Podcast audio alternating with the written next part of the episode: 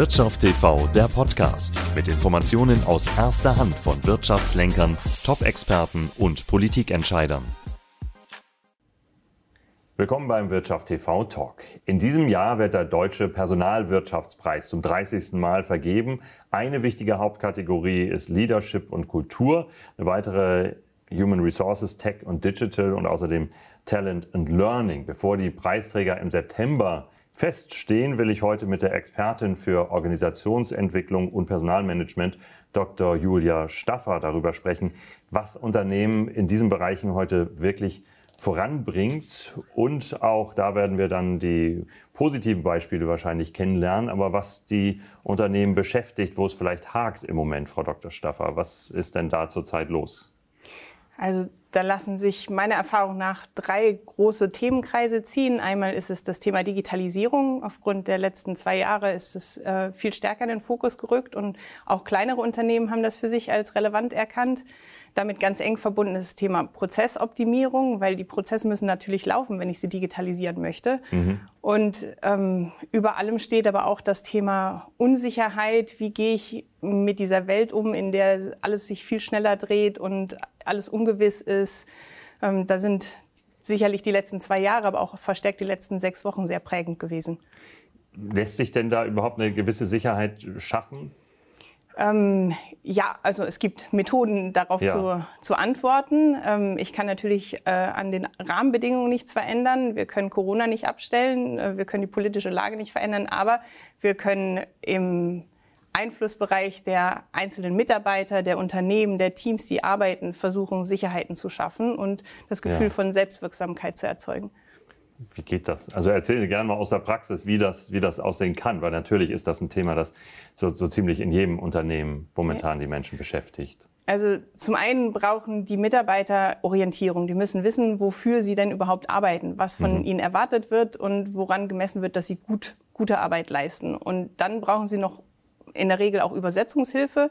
Was kann ich jetzt als Mitarbeiter wirklich dazu beitragen, dass ich das Ziel erreiche. Und darin erleben die Mitarbeiter dann so ein Erfolgserlebnis und auch das Gefühl von Sicherheit. Ich kann meinen Einflussbereich kontrollieren, weil ich kann meine Ziele erreichen. Und darüber kann ich mich so sukzessive vorantasten.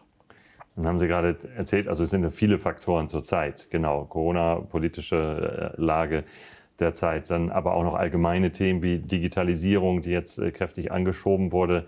Ist da ähm, ja, lässt sich das alles irgend, irgendwie zusammenfassen oder muss man da jetzt, jetzt jeden Bereich mal angehen? Also sagen Sie, ich, ich, ich finde einen Weg, so eine, so eine gewisse so einen gewissen Grundhalt in einem Unternehmen zu installieren, das ist ja dann schon ein sehr großes Vorhaben auf einmal, nicht? Ja, es, es, kommt immer auf das Unternehmen an und die Situation ja. im Unternehmen. Da gibt es keine pauschale Antwort, sondern ich muss halt schauen, ähm, wo hakt's in dem Unternehmen? Woher kommt das Gefühl von Unsicherheit? Weil mhm. die Zielsetzung fehlt oder weil die Mitarbeiter überfordert sind bei dem Thema Digitalisierung, weil sie Angst haben, dass sie ihren Arbeitsplatz verlieren. Und das heißt, wir gucken als erstes mal genau hin, ähm, wo liegt das Problem? Und dann kann man auch die Lösung finden entweder Trainings oder Prozessoptimierung oder wirklich Arbeit äh, auf individueller Ebene, um persönliche Ängste aufzufangen. Es gibt ja auch ein, also aus meiner Sicht fast vielleicht ein Überangebot an, an Methoden, gerade wenn Sie sagen Prozessoptimierung oder Organisationsentwicklung. Ähm, also es fängt ja eigentlich schon damit an, dass, dass nicht jemand einfach sagen kann, na klar, es gibt Methode A oder B für mich und das ist es, sondern überhaupt rauszufinden, wie, wie geht man das denn an? Also ist es sinnvoll, sich, sich vorher auf eine, auf eine Methode festzulegen, dass man sagt, mich spricht das an und jetzt suche ich mir jemanden genau dafür? Oder gibt es die Möglichkeit zu sagen, ich suche mir jemanden, dem ich vertraue, der dann die richtige Methode schon feststellen wird?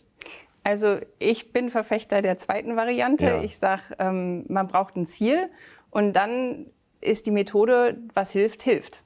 Also mhm. ähm, es bringt mir ja nichts, wenn ich irgendwie eine Methode perfekt angewandt habe. Da habe ich dann vielleicht als Expertin irgendwie was von, aber ähm, mein Kunde hat nicht zwingend was davon. Ich habe lieber einen glücklichen Kunden, der sich gestärkt fühlt und der weiß, was er tut, auch wenn ich wieder weg bin, ähm, als dass ich die Methode perfekt angewandt habe.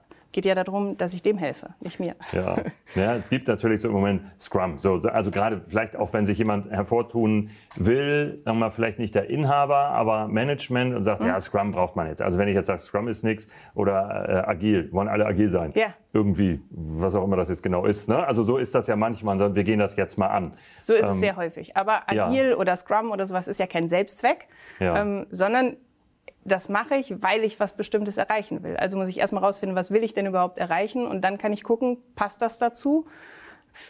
Passt Scrum dazu? Nicht immer, meiner mhm. Meinung nach. Ähm, passt Agil dazu? Fast immer, weil wir müssen halt schneller, flexibler auf unser Umfeld reagieren können.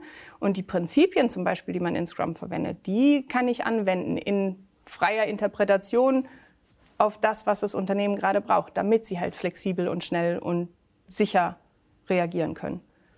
Ist das möglich in wenigen Worten, die, die Grundprinzipien einmal zu erklären davon, von, von beiden Methoden? Von Scrum und Agil. Ja. Also Scrum ist eine agile Methode, ähm, ist entstanden im Softwareumfeld, das heißt unter bestimmten Rahmenbedingungen und basiert darauf, dass man versucht, die Teams in viel selbst äh, Verantwortlichkeit zu bekommen, dass die sich ihre Aufgaben selber suchen. Dazu muss ich die Aufgaben zur Verfügung stellen.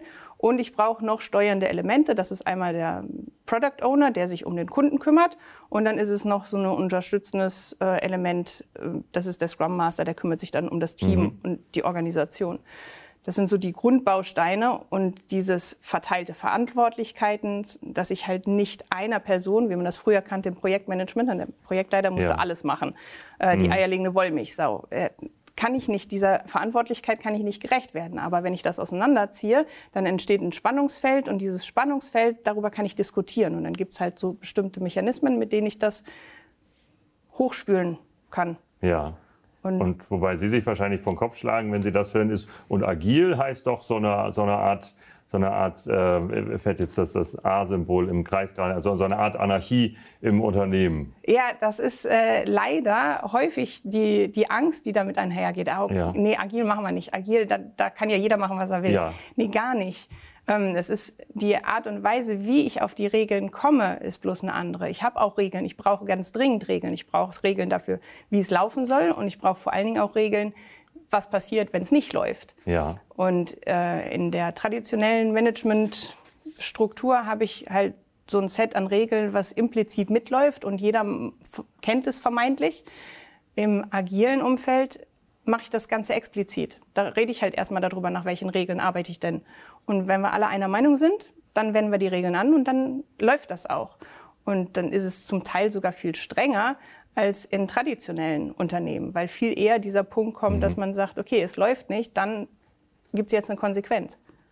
Frau Dr. Staffer, das war jetzt mal, das war jetzt mal eine wertvolle Definition, glaube ich, weil tatsächlich jeder hat davon gehört und viele wehren es auch schon mal vorweg ab oder andere sagen ganz toll, genau, weil wir so locker sind, brauchen wir das genauso, aber stellen Sie vielleicht auch was Falsches vor. Das, das war jetzt mal eine wertvolle äh, Definition. Wer kann das denn überhaupt brauchen? Also wer braucht Organisationsentwicklung? Ich ahne ja schon die Antwort, aber äh, also jeder entwickelt seine Organisation, ja. also macht jeder Organisationsentwicklung bloß unterschiedlich bewusst diejenigen, die das halt äh, unter ferner Liefen mitlaufen lassen, ja. die kommen dann unter Umständen nicht zu dem Ziel, was sie sich wünschen. Also sage ich, jeder braucht Organisationsentwicklung und sollte das auch zu einem Mindestmaß bewusst tun, damit ich meine gewünschten Ziele erreiche. Also das ist so ein bisschen wie mit Kommunikation. Man kann nicht nicht kommunizieren. Es ist so, die genau. Organisation entwickelt sich ohnehin. Ja. Und Sie sagen, das kann man laufen lassen und, und auf Zufälle setzen oder, oder richtig in die Hand nehmen. Genau, und steuern. Was ist denn dann der richtige, richtige Zeitpunkt, da, da einzusteigen? Also was sagen Sie, wann, wann sollte sich jemand nochmal einen äh, zusätzlichen Steuermann zumindest zeitweise von außen holen? Dann, wenn es weh tut. Ja. Also wenn es läuft, läuft's, brauche ich ja nicht rein, rein, weil warum soll ich was verändern, wenn es läuft? Aber ja. wenn es da, wo es weh tut, da, wo es nicht läuft, da soll ich natürlich hingucken und da ist es häufig einfacher, das mit Hilfe von Dritten zu machen und jemand, der Ahnung davon hat, der irgendwie einen breiten Methodenkoffer hat, äh, den er anbieten kann ja. und einfach guckt, passt die Methode, nö, passt nicht, dann nächste, nö, passt auch nicht, ja, dann die. Aber jetzt haben wir eine, die passt und mhm. damit gehen wir jetzt voran, weil das hilft. Okay, damit haben wir eine ganz konkrete Vorgehensweise. Vielen Dank, Frau Dr. Staffer. Das war der Wirtschaft TV Talk für heute.